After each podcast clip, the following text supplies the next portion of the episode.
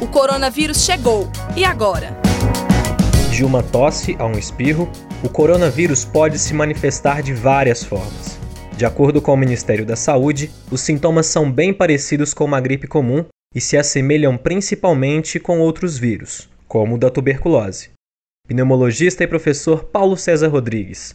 Como se atentar para estes sintomas e quais as semelhanças entre eles? Nesses tempos de coronavírus, é importante a gente pensar assim, em várias semelhanças né, que o coronavírus e o bacilo da tuberculose guardam entre si.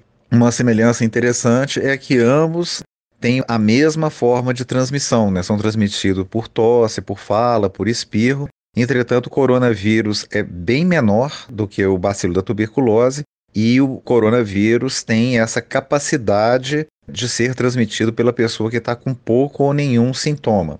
Professor, Existem outras semelhanças em relação ao Covid-19 e à tuberculose? Outra semelhança é que o coronavírus, assim como a tuberculose, são transmitidos mais eficazmente quanto maior é a aglomeração, né? E uma preocupação grande, né? A gente sabe, por exemplo, que a situação de tuberculose nas favelas do Rio é muito grande e já foi detectado o primeiro caso numa dessas favelas no dia 23 de março. Então, o coronavírus, assim como a tuberculose, ele se espalha quando tem aglomeração humana. Nós ouvimos o pneumologista Dr. Paulo César Rodrigues Correia, professor da Escola de Medicina da Universidade Federal de Ouro Preto.